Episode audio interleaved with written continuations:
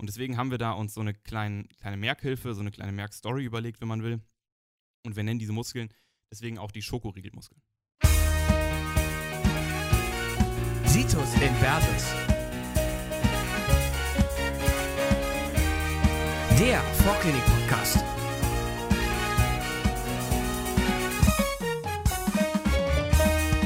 Hallo, wir sind Situs Inversus, euer Vorklinik-Podcast. Herzlich willkommen zurück. Heute mit der anderen Extremität. Es geht weiter nach unten. Wir sind sehr gespannt auf das, was unsere wissenswerten Experten heute vorbereitet haben. Ähm, ich bin der Leo. Ich bin der Moritz, grüßt euch. Und äh, ich wünsche euch ganz viel Spaß mit der unteren Extremität. Ja, also wir haben uns ja schon mit der oberen Extremität beschäftigt und im Prinzip kann man da eine ganze Menge Analogien ziehen zur unteren Extremität. Fangen wir an mit dem Hüftgelenk. Das ist auch schon direkt wieder das komplizierteste Gelenk. Wenn wir das abgehakt haben, dann haben wir schon mal einen Riesenstep geschafft. Also, die Hüfte ist ein Kugelgelenk, hat deswegen wieder drei Freiheitsgrade, genauso wie die Schulter. Wir können eine Abduktion, eine Adduktion, eine Flexion, eine Extension und eine Innen- und eine Außenrotation in diesem Gelenk erzeugen. Jetzt fand ich es, oder ich finde es immer noch wahnsinnig kompliziert, die ganzen Muskeln, die da liegen, also das sind ja gefühlt irgendwie vorne, hinten, oben, unten ganz viele Muskeln, dass man sich da irgendwie überlegt, ja, was bewirken diese Muskeln, was haben die für eine Funktion? Und da haben wir bei der Vorbereitung uns so ein kleines System ausgedacht, mit dem ihr eigentlich für jeden Muskel relativ straight immer überlegen könnt, was ist die Funktion von diesem Muskel. Einfach ein paar Faustregeln, um sich Ganz schon mal einen genau. guten Überblick zu verschaffen. Ist eigentlich echt sinnvoll. Ja, genau. Und zwar haben wir gesehen, dass es, wenn man sich eine Akte oder eine Linie vorstellt, die exakt durch den ähm, Oberschenkelhals durchzieht, quasi durch die Gelenkpfanne hindurch. Ja, also ungefähr so im Winkel von 45 Grad, genau an dieser Stelle eine Linie vorstellt, dann sind alle Muskeln, die oder dann bewirken alle Muskeln, die kranial davon verlaufen, beziehungsweise kranial davon ihren Ursprung haben, eine Abduktion. Und alle Muskeln, die kaudal davon, also darunter verlaufen oder ihren Ursprung haben, bewirken eine Adduktion. Damit haben wir die Abduktion und die Adduktion abgedeckt, haben aber noch nicht über die Flexion, Extension, Innen- und Außenrotation gesprochen. Da müssen wir uns ein bisschen anders orientieren. Da können wir uns weitestgehend einfach vorstellen, alle Muskeln, die vorne verlaufen, bewirken eine Flexion bzw. eine Innenrotation und alle Muskeln, die hinten oder dorsal verlaufen, kurzer Funfact, bei der unteren Extremität sagt man tatsächlich eher weniger ventral und dorsal, sondern vorne und hinten. Also alle Muskeln, die hinten verlaufen, bewirken eine Extension bzw. eine Außenrotation. Ist ja aber schon mal cool, dass quasi zwei Freiheitsgrade mit einer Regel abgedeckt sind. Genau, da ist nur so eine ganz kleine Feinheit, auf die ich gleich nochmal eingehen werde. Und zwar bei der Flexion-Extension orientiert ihr euch wieder vor allem am Ursprung und bei der Rotation vor allem am Ansatz. Was ich damit konkret meine, da komme ich gleich nochmal bei raus. Ja, sau cool. Ähm, also ich fände es jetzt äh, nicht schlecht, wenn wir die zwei Faustregeln an der Hand haben, wenn wir jetzt einfach mal kurz ganz konkret einsteigen und sagen, was für Muskeln können jetzt am Ende was leisten. Genau. Dafür würde ich einmal kurz diese beiden Regeln äh, veranschaulichen. Und zwar zum Beispiel am Gluteus Maximus. Ja, der Gluteus Maximus, der verläuft nämlich bei dieser gedachten Achse sowohl kranial als auch kaudal, hat also kraniale und kaudale Fasern von dieser Linie. Und jetzt ist die Definition so, alles, was über dieser Linie läuft, bewirkt ja eine Abduktion und deswegen bewirken die kranialen Fasern vom Gluteus Maximus auch eine Abduktion und die kaudalen Fasern bewirken eine Adduktion. Das nur als kurze Veranschaulichung und jetzt steigen wir ein in die verschiedenen Bewegungen, die wirklich möglich sind. Ja? Also, wenn wir über die Abduktion reden, also quasi über das Anheben des Beines nach außen, dann bewirken das natürlich nach unserer Regel alle Muskeln, die über dieser Linie liegen. Und das sind vor allem die Gluten. Ja? Also wir haben ja gerade schon gesagt, vom Gluteus maximus nur die kranialen Fasern, aber hier stehen dann vor allem im Vordergrund der Gluteus medius und auch der Gluteus minimus. Darüber hinaus haben wir über dieser Achse noch den Musculus tensor fasciolate und den Musculus piriformis. Zum Musculus tensor fasciolate muss man vielleicht auch noch kurz hinzufügen, weil das so ein Effekt ist, der irgendwie sehr populär ist, dass man diesen Muskel auch den sogenannten Läufermuskel nennt. Einfach weil der bei Sportlern und vor allem bei Läufern eben sehr ausgeprägt ist und weil der so prominent an der Seite platziert ist. Guckt euch den mal bei Olympia an, das ist ein Wahnsinn, da kriegt man Angst. Genau, so sieht's aus. Also den kann man wirklich tatsächlich einfach ähm, gut beobachten bei Sportlern. Und auch der Musculus piriformis ist eben noch ganz knapp über dieser Achse. Und wenn wir über die Adduktion reden, dann müssen wir gucken, welche Muskeln liegen eben unter dieser Achse. Ja? Und um das ein bisschen zu konkretisieren, da gibt es sowohl welche, die vorne liegen, als auch Adduktorenmuskeln, die hinten liegen. Und die vorderen Adduktoren, die sind auch in den meisten Lehrbüchern zusammengefasst in einer sogenannten Adduktorengruppe. Ja, und das ist wieder so eine besonders chaotische Angelegenheit. Die sind irgendwie, liegen die alle in einem Haufen, in einem Päckchen und man kann es gar nicht so richtig differenzieren, welcher welcher ist. Und deswegen haben wir da uns so eine kleine, kleine Merkhilfe, so eine kleine Merkstory überlegt, wenn man will. Und wir nennen diese Muskeln deswegen auch die Schokoriegelmuskeln. Und zwar ist diese Geschichte, also ist im Prinzip ein ganz anschauliches Bild. Ein Schokoriegel ist eingepackt in einem kleinen Päckchen. Am Anfang, wenn ihr anfängt, diesen Schokoriegel zu essen, ist er noch lang, ist am Ende dann irgendwann kurz. Und als ihr angefangen habt zu essen, da war die Freude noch ganz groß. Und wenn er dann weg ist, ist die Freude auf einmal ganz klein. Ja, ganz toll. Jetzt habe ich Hunger, danke. Genau, so sieht's aus. Und jetzt hast du nicht nur Hunger, sondern du kannst dir auch noch die Adduktorengruppen gut merken. Weil du dir jetzt merken kannst, welche Muskeln am weitesten vorne liegen. Nämlich, es geht los mit dem Musculus pectineus, das Päckchen, in dem der Schokoriegel ist. Und auf der gleichen Höhe ist der Musculus adductor longus, weil der Schokoriegel war ja noch lang. Als nächstes folgt dann der Musculus adductor brevis, der Schokoriegel wird kurz. Dann folgt der Musculus adductor magnus, die Freude war ja groß am Anfang. Und dann der Musculus adductor minimus, die Freude ist jetzt weniger groß. Ja, hier kurz in dem Zusammenhang würde ich mal den Hiatus adductoricus erwähnen, denn der ist später noch ein sehr wichtiges topografisches Merkmal, was halt eben durch einen der Adduktorenmuskeln gebildet wird, denn durch den Magnus. Denn der Magnus hat die Besonderheit, dass der einen quasi einen sehnigen und einen knöchernen Ansatz hat. Das heißt quasi ein Teil von dem Muskel setzt am Oberschenkel an und ein anderer Teil hat noch eine Sehne und setzt unten dann quasi an der Knieinnenseite an. Und quasi zwischen dem ähm, knöchernen und dem sehnigen Anteil ist so ein Abstand und der wird halt durch die Sehne noch so ein bisschen überspannt und das ist halt wie so ein Bogen. Und dieser Bogen durch den Adductor magnus ist sehr, sehr wichtig, wenn, denn da treten so ein paar relativ wichtige Strukturen durch, denn eigentlich quasi die Hauptgefäße von dem Ganzen.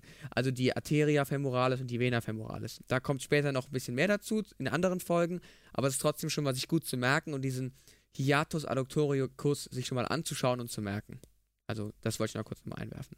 Jetzt habt ihr die Adduktoren im Prinzip alle schon auf dem Kasten mehr oder weniger. Müsst euch nur noch merken, dass es noch den Musculus gracilis gibt. Der tanzt ja insgesamt so ein kleines bisschen aus der Reihe, mit dem beschäftigen wir uns auch nachher nochmal ein bisschen. Der ist einfach am weitesten medial. Und den Musculus obturatorius externus sollte man auch noch in dem Kontext kurz nennen. Ähm, den finde ich, kann man sich aber super eingängig merken. Da gibt es ja einen Obturatorius externus und internus. Der setzt ja auch noch am Foramen obturatorium an. Also das hat man einfach schon mal gesehen, hat man sich schon mal irgendwie mit auseinandergesetzt, mit diesem Muskel. So, wenn ihr im Großen und Ganzen gefragt werdet, ich kann es mir kaum vorstellen, aber wenn jemand von euch wissen möchte, wo diese Muskeln entspringen und wo sie ansetzen, dann könnt ihr euch ganz groß daran orientieren, ganz grob daran orientieren, dass diese Muskeln alle vom Os pubis an die hintere Seite des Femurs ziehen. Ja, also das ist so im Prinzip die Orientierung, die man da einfach zur Hand nehmen kann. Also wir waren ja insgesamt eigentlich noch bei der Adduktion, also welche Muskeln wirken eine Adduktion. Weil wir jetzt gerade aber bei der Adduktorengruppe sind, finde ich sinnvoll, wenn wir einmal noch kurz darüber reden, bei welchen anderen Bewegungen die Adduktorengruppe irgendwo noch ihre Aktien dran hat. Also wo hat sie, wo wirkt sie mit, welche Bewegungen werden von dieser auch noch verursacht. Ja? Und da nehmen wir jetzt einfach wieder unsere Regel von vorn zur Hand und fragen uns, wie ist es denn jetzt mit der Außen- und der Innenrotation? Wir haben gesagt, bei der Rotation schauen wir uns den Ansatz an. Der Ansatz ist hinten und deswegen bewirken die allermeisten von ihnen eine Außenrotation. Lediglich der Musculus gracilis, der setzt ein bisschen weiter vorne an und deswegen bewirkt er eine Innenrotation. Auch bei der Flexion und Extension sind diese beiden, sind, ist diese Gruppe beteiligt. Jetzt ist das Problem aber hier, dass wir ja sagen wollten, es geht um den Ursprung, ob der weiter vorne oder weiter hinten ist. Diese Muskeln sind aber genau auf der Mitte von dieser Linie. Das heißt, die allermeisten von diesen sind zwar noch sehr weit vorne, deswegen bewirken die meisten auch eine Flexion, aber es gibt zum Beispiel auch den Musculus adductor magnus, der ist relativ weit hinten und bewirkt deswegen eine Extension. Und dann gibt es noch zwei ganz besondere Muskeln in dem Kontext, nämlich den Musculus adductor brevis und den Musculus adductor longus. Die können sich nicht so ganz entscheiden, weil sie irgendwie so genau auf der Mitte von dieser Achse liegen. Und deswegen bewirken sie anfangs bei noch nicht so großer Beugung erstmal eine Flexion und wenn die Beugung dann übrigens so 70, 80 Grad ist, also wenn quasi der Ursprung oder diese Achse sich so verlagert hat, dass der Ursprung jetzt auf einmal hinter dieser Achse ist, also bei ungefähr 70, 80 Grad, dann bewirken diese eine Extension. Also, die Adduktorengruppe macht natürlich vor allem die Adduktion, vor allem eine Außenrotation und bei der Flexion und Extension können sich nicht so ganz entscheiden. Ja, also auf jeden Fall kann man sagen, dass es vollkommen verständlich ist, warum es Spezialisten genau nur für dieses Gelenk gibt, die nichts anderes machen, als dieses Gelenk zu behandeln und zu operieren. Ähm, ja, cool. Also dann haben wir jetzt äh, die Abduktion abgeschlossen, aber bevor wir jetzt direkt weitergehen, möchten wir euch zur Vollständigkeit halber noch die letzten Hüftmuskeln nennen, die halt eben noch wichtig sind, die aber weniger Bewegung machen, sondern mehr Stabilisierung. Und dazu habe ich gehört, haben wir auch einen super krassen Merkspruch. Genau, und um das vielleicht nochmal ein bisschen ins Bild zu, ähm, zu bekommen, von dem, was ich vorhin gesagt habe, also ich habe vorhin von den hinteren Adduktorenmuskeln gesprochen. Da, so kann man die, wenn man möchte, zusammenfassen, weil die eben unterhalb von dieser Akte oder von dieser Linie, von dieser Abduktion, Adduktion, Akte äh, Linie entspringen, von der ich vorhin geredet habe. Deswegen kann man von den hinteren Adduktoren sprechen, aber vor allem ähm, bewirken diese Muskeln eben eine Stabilisierung. Ja? Und das sind eben verschiedene Muskeln, nämlich der Musculus obturatorius internus, die Musculi gemelli und der Musculus quadratus femoris. Und da haben wir uns eben ein Bild überlegt, und zwar im Prinzip einfach nur ein Opa, der in einer Gemenge von Studenten steht. Fragt ihr euch, wie soll das zusammenpassen? Müsst ihr euch so vorstellen, der Opa ist der Obturatorius internus und der ist einer, in, einer, in einem Gemenge, also zwischen den beiden Musculi gemelli, also den, zwischen dem Musculus gemellus superior und inferior. Und warum sind es Studenten? Weil die haben diese quadratischen Hüte auf, die die Studenten immer anhaben, wenn sie bei einer akademischen Verleihung sind. Und deswegen sind es Studenten und darunter ist eben noch der Musculus quadratus femoris. Vielleicht bringt es euch was. Um es noch kurz vollständig zu machen, die sind eben hinten, deswegen bewirken diese Muskeln eben auch zu geringen Teilen Außenrotation und Extension. Ja, überragend. Also haben wir das jetzt zusammengefasst und jetzt geht es ganz geschwind zur Flexion-Extension, also quasi der Bewegung nicht nach ventralen dorsal, sondern nach vorne und hinten. Genau. Und wir haben im Prinzip jetzt alle Muskeln schon mal gehört in diesem Gelenk, ähm, aber die Extension und auch die Außenrotation läuft eben vor allem über den Starmuskel, wenn man so will, am Hüftgelenk, den Musculus gluteus maximus. Der hinein. So sieht's aus, ja. Und der Musculus gluteus maximus das ist auch der Muskel, den man dann zum Beispiel bei dieser Glutübung im Fitnessstudio dann trainiert. Also wenn man so sein, versucht, sein Hinter, also sein, sein Bein zu überstrecken, ähm, dann ist das ja eine Extension und man trainiert da den Gluteus Maximus. Die Innenrotation, die läuft äh, vor allem über die Glutei, also über den Gluteus Medius und Minimus, aber natürlich mit den vorderen Anteilen haben wir ja schon mal drüber geredet. Nur die vorderen Anteile äh, bewirken eine Innenrotation. Ja, und die Flexion, die läuft vor allem über den Musculus iliopsoas, der sich eben aus dem Musculus ähm, psoas major und dem Musculus iliacus zusammensetzt. Und das ist eben die wesentliche Aufgabe. Es kann sein, dass ihr diesen Muskel ähm, bei Extremitäten wenig oder gar nicht seht. Der ist so tief, dass er dann vor allem bei, ähm, bei Situs in den Vordergrund rücken wird. Also spätestens da werdet ihr den sehen. Aber vor allem bei der Flexion ist jetzt gut, wenn wir auch mal über die Oberschenkelmuskulatur reden. Also wir haben jetzt bisher bei den ganzen Bewegungsformen nur über den Impact von den ähm, Hüftmuskeln gesprochen. Aber auch die Oberschenkelmuskeln, die haben ganz große Anteile an den Bewegungen in dem Hüftgelenk. Das liegt einfach daran, dass die Oberschenkelmuskeln zu großen Teilen eben bei der Hüfte entspringen und dann an die Unterschenkelknochen ziehen. Und deswegen haben sie eben Einfluss sowohl auf die Hüftbewegung als auch auf die Kniebewegung. Welche Möglichkeiten der Bewegung haben wir im Knie? Das wäre von der Analogie ja jetzt unser Ellenbogengelenk, geht aber nicht 100% auf, weil wir hier neben der Flexion und Extension zu einem sehr geringen Anteil auch Rotationsbewegungen machen können. Wenn wir über die Flexion im Hüftgelenk sprechen, das muss man sich auch klar machen, dann meinen wir damit eine Bewegung des gesamten Beines nach vorne. Wenn wir aber über eine Flexion im Kniegelenk reden, dann meinen wir ein Anwinkeln des Unterschenkels, also quasi eine Bewegung des Unterschenkels nach hinten. Ferse zum Hintern.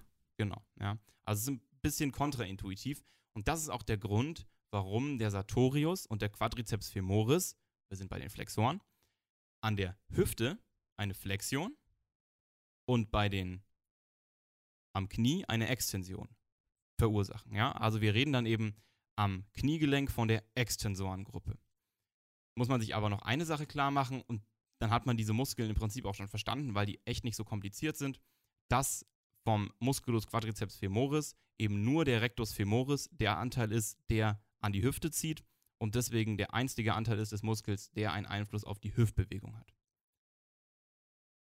An der Bewegung am Knie, da steht vor allem dann der Quadriceps femoris im Vordergrund, einfach weil der über das Hypomochlion dann einen besseren Winkel hat, um anzugreifen. Ja, mal kurz, um es mal klarzustellen, äh, dass die Sehne von dem Muskel bis zur Patella heißt Quadrizepssehne und von der Patella zur Befestigung am Unterschenkel heißt Patellasehne, weil das habe ich zugegebenenfalls in der Prüfung verkackt und ich möchte nicht, dass ihr es verkackt. Sehr freundlich von dir, Leo. Wir haben auch neben den Extensoren natürlich Flexoren am Oberschenkel. Und die Flexoren, die liegen jetzt dementsprechend nicht vorne, sondern die Flexoren, die liegen hinten. Und bei den Flexoren, da reden wir auch von der sogenannten ischiokruralen Muskulatur. Warum ist das so? Das liegt einfach daran, dass diese Muskelgruppe vom Tuber ischiadicum an die sogenannten Ossa cruria ziehen. Also die Ossa cruria, das sind die Unterschenkelknochen. Der einzige, der da so ein bisschen aus der Reihe tanzt, ist das Caput breve des Musculus biceps femoris. Aber ansonsten trifft das tatsächlich auf alle Flexoren, also alle Muskeln am hinteren Oberschenkel zu. Welche Muskeln gehören zur ischiokruralen Muskulatur? Das ist einmal der Musculus biceps femoris, der Musculus semimembranosus und der Musculus semitendinosus. Der Musculus biceps femoris, wenn man die versucht auseinanderzuhalten, ähm, muss man ja auch im Prepkurs machen, das ist der Muskel, der ganz außen liegt und semimembranosus und semitendinosus sind die beiden Muskeln, die medial liegen. Wenn man die beiden noch unterscheiden möchte, was man auch können sollte, dann kann man sich merken, dass der Semitendinosus noch weiter hinten ist, also quasi auf dem Semimembranosus drauf liegt und darüber hinaus seinen Ursprung in einem Caput Commune mit dem Caput Longum des Musculus biceps femoris teilt. Ja? Also so kann man diese Muskeln gut auseinanderhalten. Jetzt die Frage, weil diese Muskeln ziehen ja offensichtlich wieder von der Hüfte bis an den Unterschenkel, haben also offensichtlich wieder einen Einfluss sowohl auf die Hüfte als auch auf das Kniegelenk. Welche Bewegungen oder welche, doch, welche Bewegungen verursacht, verursachen diese Muskeln? In der Hüfte, da sind wir jetzt wieder unterhalb dieser Achse, deswegen haben wir eine Adduktion und wir sind hinten, deswegen haben wir eine Extension. Wenn wir über das Knie reden, dann haben wir ja, haben wir schon ähm, vorhin thematisiert, haben wir eine Flexion, also quasi Hacken an Arsch. Und wir haben auch Einfluss auf die Rotation im Knie. Habe ich vorhin auch schon gesagt, dass so ein bisschen Rotation möglich ist. Und die Rotation am Knie ist wirklich ultimativ leicht zu merken, dass einfach die Muskeln, die außen ansetzen am Unterschenkel, eine Außenrotation und die Muskeln, die innen ansetzen, eine Innenrotation im Knie verursachen. Habe ich ja gesagt, dass der Bizeps der einzige ist, also der Bizeps femoris der einzige ist, der außen ansetzt. Deswegen ist der Bizeps femoris der einzige Außenrotator. Setzt da am Fibulaköpfchen an. Innen setzen sowohl der Semitendinosus als auch der Semimembranosus an, also medial. Deswegen sind diese beiden die Innenrotator, Innenrotatoren, genau. Der Semitendinosus, der setzt ventral an, also das ist auch so ein bisschen entgegengesetzt. Also wir haben ja gesagt, der Semitendinosus ist der, der eigentlich hinten drauf liegt. Der zieht jetzt nach vorne und der Semimembranosus, der bleibt hinten. Ja, also mehr oder weniger so ein Überkreuzen, wenn man will. Also der Semitendinosus zieht ventral an die Pes anserinus superficialis. Das ist einfach eine Bezeichnung für verschiedene Muskeln, die am gleichen Punkt äh, inserieren. Da geht nämlich auch noch der Musculus sartorius und der Musculus gracilis rein, die, weil sie auch medial ansetzen, auch Innenrotatoren sind.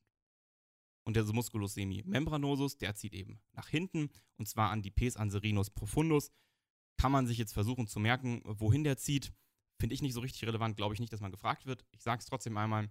Das sind, der zieht nämlich an die Condylus oder an das Condylus medialis tibiae, das Ligamentum popliteum obliquum und an die Faszie des Musculus popliteus, den ihr vielleicht auch nochmal kurz anschauen solltet, diesen Muskel, der, den ich aber nicht so richtig relevant finde. Also, um es festzuhalten, medial habt ihr in der Kniekehle zwei Sehnen, nämlich die Sehne vom Semitendinosus und die vom Semimembranosus und lateral habt ihr eine Sehne, nämlich die vom Musculus biceps femoris. Ja, und für jeden, der es mal probieren will, die kann man tatsächlich tasten. Und wenn ihr in der Prüfung irgendwie das voll verpennt, welcher Muskel jetzt wächst, dann müsst ihr euch mal ganz kurz bücken und mal tasten. Unauffällig im Testat und ein Kittel. Ja, also jetzt mal ganz ehrlich, im schlimmsten Notfall kann man das bringen. So, jetzt haben wir Oberschenkel abgeschlossen, wir haben Hüfte abgeschlossen, wunderbar. Jetzt bleibt noch der Unterschenkel. Da sind tatsächlich relativ viele von den Leuten, die ich bis jetzt mal so gefragt habe, so ein bisschen drüber gestolpert, weil die das irgendwie nicht gerafft haben. Aber ganz ehrlich, es ist einfach relativ simpel. Gerade wenn wir wieder bei unserer schönen Analogie bleiben zu unserem Unterarm, in den wir ja quasi äh, letzte Folge gemacht haben. Okay, also mit dem Unterschenkel ist es eigentlich relativ easy, weil man kann sich das so ein bisschen in drei Gruppen denken und dann geht es eigentlich recht einfach. Also quasi eine vordere, eine hintere, eine seitliche. Die seitliche ist, finde ich, am aller einfachsten, weil die heißt genauso wie der Knochen da, also die Fibula. Und deswegen gibt es einen Musculus fibularis longus und brevis und einen tertius, also quasi lang, kurz, dritten. Den dritten, irrelevant, hat man auch hin und wieder einfach mal gar nicht. Ja. Ja, wir hatten ihn tatsächlich witzigerweise nur einmal, aber gut. Und dass der Longus länger sein muss und deswegen einfach proximale Ansätze ist auch relativ sinnvoll. Das Einzige, was man wissen muss, ist, dass der Fibularis longus zieht nicht ähm, quasi nur bis zur Seite, sondern geht einmal unter den Fuß durch und setzt auf der Innenseite an. Das ist nachher noch relativ relevant bei dem sogenannten Steigbügel. Aber da kommen wir gleich drauf. Kleiner Teaser. Kleiner, kleiner Teaser. Und äh, der Brevis setzt quasi einfach außen am Fuß an und kann deswegen da ein bisschen mitarbeiten im Sprunggelenk. Ähm, bei den anderen beiden Teilen, vorne und hinten, gibt es immer einen Musculus tibialis, einen Musculus digitorum longus und hallucis longus. Man muss jetzt bei dem tibialis sich einfach nur angucken, ist der vorne, ist er hinten, also anterior, posterior. Und bei den anderen beiden ist es ein Flexor oder ein Extensor, also quasi Flexor digitorum longus und Flexor hallucis longus. Wenn wir jetzt unsere wunderschönen Kobolde wieder mit ins Boot nehmen, dann müssen wir uns quasi überlegen, was ist jetzt eine Flexion, was ist eine Extension. Und das kann man sich eigentlich ganz gut merken, wenn man sich einfach merkt, es gibt eine Dorsalextension, sowohl bei Händen als auch bei Füßen. Ja, also da, wo der Rücken ist, also da, wo quasi der Fuß bzw. der Handrücken ist, da ist die Extension. Das würde ich mir einfach so als Fakt merken, dann kommt man da nicht durcheinander. Ja, top. Wieder klarer Analogismus, Oberarm und Also ähm, obere Extremität. Obere Extremität, untere Extremität. Ja, super cool. Genau, also jetzt äh, haben wir das geklärt und das heißt quasi, dass, dass die Flexoren müssen also hinten liegen und die Extensoren müssen vorne liegen. Ganz kurz mit den Kobolden nachgedacht, macht Sinn, wunderbar. So, und äh, jetzt gucken wir uns nochmal unsere Tibialis-Muskeln an, weil äh, die Tibialis, die ziehen innen am Fuß durch und treffen, treffen sich quasi in Anführungsstrichen mit dem Fibularis longus. Und somit haben wir da einen wunderschönen Steigbügel, nennt sich halt so, weil es aussieht wie ein Steigbügel, die damit das Sprunggelenk quasi stabilisieren können. Und das ist eigentlich eine ganz coole Sache, die man sich merken sollte, die, die halt ganz wichtig ist. Somit weiß ich ja auch zum Beispiel, dass der Tibialis anterior quasi ganz, ganz medial am Fuß entlang läuft. Und die anderen beiden Muskeln, also die beiden Extensoren, haben es gerafft und legen sich schön ordentlich nebeneinander, dass die parallel runterziehen und sich da keiner irgendwie dumm rumkreuzt. Aber die Flexoren, die sind scheinbar so ein bisschen der zurückgebliebene Bruder, weil die haben es nicht ganz gerafft. Und deswegen gibt es da wunderschöne Chiasmata, die halt sehr wichtig sein können. Die Scheinbar. Scheinbar relativ wichtig sein können. Moritz hat die im Präpkurs, wie gesagt, noch nie irgendwie drauf gehabt. Ja. Aber naja, so Ich sei weiß es. nicht, wie das an mir vorbeiziehen konnte, muss ich ganz ehrlich sagen. Ja, aber irgendwie Aber also bei ich uns das war damals das nicht mitbekommen. Ja, bei uns war das der Hit. Aber gut. Naja, zumindest ähm, wissen wir ja, dass, dass unser Tibialis muss quasi ganz in die Mitte. Der Hallucis äh, muss dann, kommt dann quasi als zweites und der Digitorum als drittes. Aber der Digitorum ist warum auch immer als, medial, als medialstes angelegt. Das ist einfach getauscht. Einfach voll, vollkommen seltsam. Ich finde, das sieht so ein bisschen aus wie, kennst du dieses Labyrinthspiel, wo du dann ver- verschoben wirst und komplett auf der anderen Seite wieder rauskommst? Oh ja, ganz schön. Ja, so, so ein bisschen ist es, ja. Also so komplett behindert. Und ähm, deswegen muss quasi der Digitorum zweimal diese, also jeweils einmal diese Muskel kreuzen. Deswegen gibt es quasi zwei Chiasmata. Und, und dieses eine, diese eine Überkreuzung ist quasi am Unterschenkel und heißt deswegen Krurale. Und die andere ist unterm Fuß und heißt Plantare. Was hat das mit dem Labyrinth zu tun, wenn ich mal fragen Ja, aber kennst du das nicht so, wenn du dann auf der einen Seite stehst und dann bist du rausgeschoben, musst auf der anderen Seite wieder anfangen? Okay, ja, alles klar, ich verstehe die Antwort. Ja, ne? Aber macht schon Sinn. Ja, ja, alles klar. Ja, aber wie gesagt, wieder zurück zum Thema.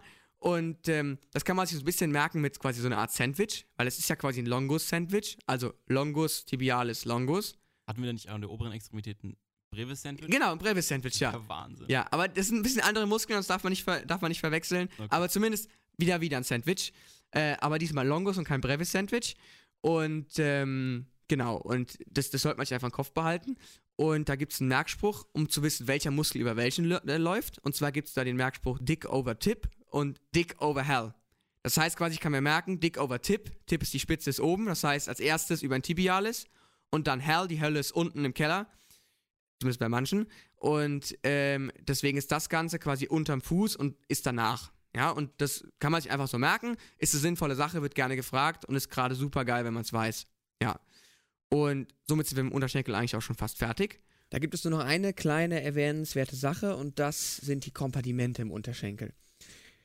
Vielleicht hat von euch schon mal jemand was von dem sogenannten Compartment-Syndrom gehört und das kommt halt eben auf diese Kompartimente zurück. Denn diese Kompartimente, die wir gerade eben genannt haben, also quasi die Extensoren, die Fibularismuskeln, die Flexoren und die oberflächlichen Flexoren, sind in sogenannte Logen eingefasst. Das heißt quasi, dass diese Muskeln sind in einer relativ kompakten Faszie eingepackt.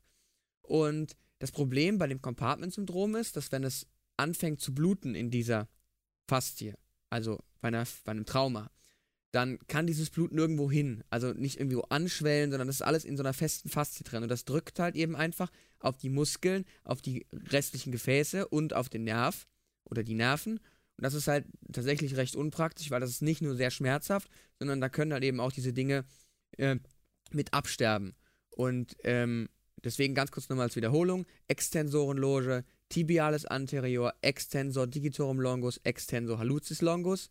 Fibularis Loge, Fibularis longus brevis, tiefe Flexorenloge, Tibialis posterior, Flexor digitorum longus, Hallu Flexor hallucis longus und oberflächliche Flexoren obendrauf, der Trizeps surae und halt noch der Plantaris, aber das sei mal so angestellt. So, das war es jetzt aber auch zum Unterschenkel. Das kommt auch nochmal bei der letzten Folge, wo wir das Ganze nochmal ein bisschen zusammenfassen. Und jetzt können wir weitergehen. Und kommen wir zum Fuß. Aber was man zum Fuß sagen muss, wer sich den letzten Podcast aufmerksam angehört hat, weiß eigentlich quasi fast alles. Weil es verhält sich eigentlich genauso. Nur, dass halt in dem Fall jetzt alle Longusmuskeln im Unterschenkel liegen und alle Brevismuskeln im Fuß. Mhm. Und dazu, wo es keinen Longusmuskel gibt, gibt es auch keinen zweiten. Da gibt es halt nur einen. Ist halt so, weil ist ja um einiges weniger beweglich passiert, ja. Aber mit, der, mit, dem, mit diesen Durchstoßungen und sowas ist alles komplett das Gleiche. Und deswegen lohnt sich das, sich das nochmal genau anzugucken. Es gibt nur eine einzige Besonderheit und das ist halt eben ähm, unser, unser wunder, wunderschöner Musculus quadratus plantae. Den muss man kennen, quadratus plantae, weil der nämlich ähm, am, am Calcaneus ansetzt, aber nicht einen anderen knöchernen Ansatz hat, sondern am Flexor digitorum longus ansetzt. Das heißt quasi, dieser Muskel ist nochmal da unten dran geklebt und das habe ich halt eben einfach ähm, deswegen, damit ich da so eine bisschen Verstärkung von diesem, von diesem Muskel habe und das Ganze ein bisschen besser geführt werden kann. Genau. Ja, und das ist eigentlich eine ziemlich coole Sache. Und äh, damit haben wir es eigentlich abgeschlossen, weil alles andere ist eigentlich genau gleich. Guckt es euch mal an, aber es ist eigentlich ziemlich ähnlich. Also quasi ja. abgehakt. Und also wieder bei den Fußmuskeln, meiner Erfahrung nach waren die jetzt nicht so extrem relevant. Der Quadratus plante, den sollte man schon mal gehört haben. Aber den Rest. Ja. Das ist auch der einzige, den man wirklich sehen kann. Also wenn man irgendwo eine Lücke lassen muss, vielleicht so hier in die Richtung ähm, kurze Fußmuskeln. Ja. Würde ich sagen, aber natürlich. Ja, natürlich, ja, aber ist halt eben auch einfach, äh, einfach ganz wichtig. Aber zumindest den, den Fuß hat man, hat man dann quasi, wenn man die Hand schon kann, relativ gut fertig. Und wenn man sich damit die Kobolde vorstellt, dann weiß man auch ungefähr, wo die Muskeln langlaufen und dann geht es voll klar, ja. Genau. Und äh, ist eine super Sache. Was es hier noch kurz noch zu erwähnen gibt, ist, dass es im Fuß auch solche Kompartimente, Logen gibt, die zwar jetzt nicht kriegsentscheidend sind, aber es ist halt cool, wenn man sie schon mal kann, weil dann kann man halt eben auch so ein bisschen den Prüfer beeindrucken. Und zwar gibt es hier relativ simpel ein laterales Kompartiment, ein mediales Kompartiment, ein zentrales Kompartiment und ein interosseales, also quasi ein Kompartiment zwischen den Knochen. Und darin liegen halt die verschiedenen Muskeln. Das nützt einem auch mal, was, sich diese anzuschauen, weil da mal eben auch gucken kann, welcher Muskel liegt auf welchem. Ist auch für einen Prep-Kurs ganz cool, wenn man da jetzt so reinfummelt, weil manche findet man dann doch. Zum Beispiel den Adduktor, den kann man schon finden teilweise. Aber deswegen nutzt sich das auch manchmal rein, ranzuschauen. In dem Interosseal, das ist relativ simpel, da sind nur die Musculi interossei, dorsalis und plantaris drin. Eigentlich relativ simpel. Die mediale Loge wird auch Großzehenloge genannt. Das sind halt eben quasi fast alle Großzehenmuskeln. Das laterale Kompartiment hingegen ist die Kleinzehenloge, also quasi alle Kleinzehenmuskeln. Und dann, und dann zentral, okay, das, das ist nicht ganz so trivial, gibt es halt eben quasi eine erste, zweite, dritte Etage. Die erste ist ganz innen und die dritte ganz außen. Und ähm, das läuft halt da so ein bisschen durch. Also die erste ist, jetzt der Adduktor hallucis, die in der zweiten Etage der, dieser, dieser Quadratus plantar die, und die Lumbricalis und in der dritten halt eben der Flexor digitorum brevis. Ob man das jetzt braucht oder nicht, sei mal dahingestellt, aber ich denke, es ist ganz cool, wenn man sich das mal anschaut, halt eben auch um sich ein bisschen zu veranschaulichen. Ja, dann sind wir ja fast auch am Ende. Aber diesmal möchte ich den Spieß umdrehen. Und Echt? zwar diesmal habe ich mir eine Frage überlegt. Ich hab Ja? gedacht, ich wollte nämlich diesmal extra keinen Fact, damit es was Besonderes bleibt. Nein, nein, in nein, nein, nein, nein, Ah, nein. ja, okay, Und zwar, ähm, was ich ja ganz spannend fand, das wurde uns mal gesagt, wenn man so Fußball guckt, dann hört man ja immer, oh, da Kreuzband kaputt und oh, voll am Arsch. Und jetzt ist die Frage, wie viel Kilogramm hält so ein Kreuzband aus? So ein vorderes Kreuzband, wie viel brauche ich, um es kaputt zu machen? Wie viel Kilo brauche ich, um es kaputt zu machen? Ja, wie viel Kilo Belastung ich bin, hält es ich aus? bin in sowas echt immer peinlich schlecht, gell? Aber ich hau jetzt einfach mal raus. Also, keine Ahnung, was muss es denn normalerweise aushalten? Irgendwie so gegen Ballkick oder so. Ich hau jetzt einfach mal eine halbe Tonne raus. Ja gut, da hast dich halt mal gut bös verschätzt. Echt? Also es sind tatsächlich nur 2000 Newton, sprich 200 Kilo. Was? Das heißt, noch nicht mal mehr das Dreifache von meinem Körpergewicht. Also es ist schon lächerlich. Ich hatte dir extra noch ein bisschen Spielraum nach oben gelassen. Vermutlich ist es halt deswegen eine so häufige Sportverletzung. Naja, ich meine, so ist es halt, ja. Aber zumindest ähm, ist es nicht so viel, wie man jetzt denkt, aber naja, zumindest hoffe ich, dass ihr jetzt da auch wieder raus was gelernt habt. Ähm, ich hoffe, ihr hattet Spaß heute bei unserer zweiten Folge zu den Muskeln und hoffentlich sehen wir uns das nächste Mal wieder. Tschüss. Ciao, ciao, macht's gut.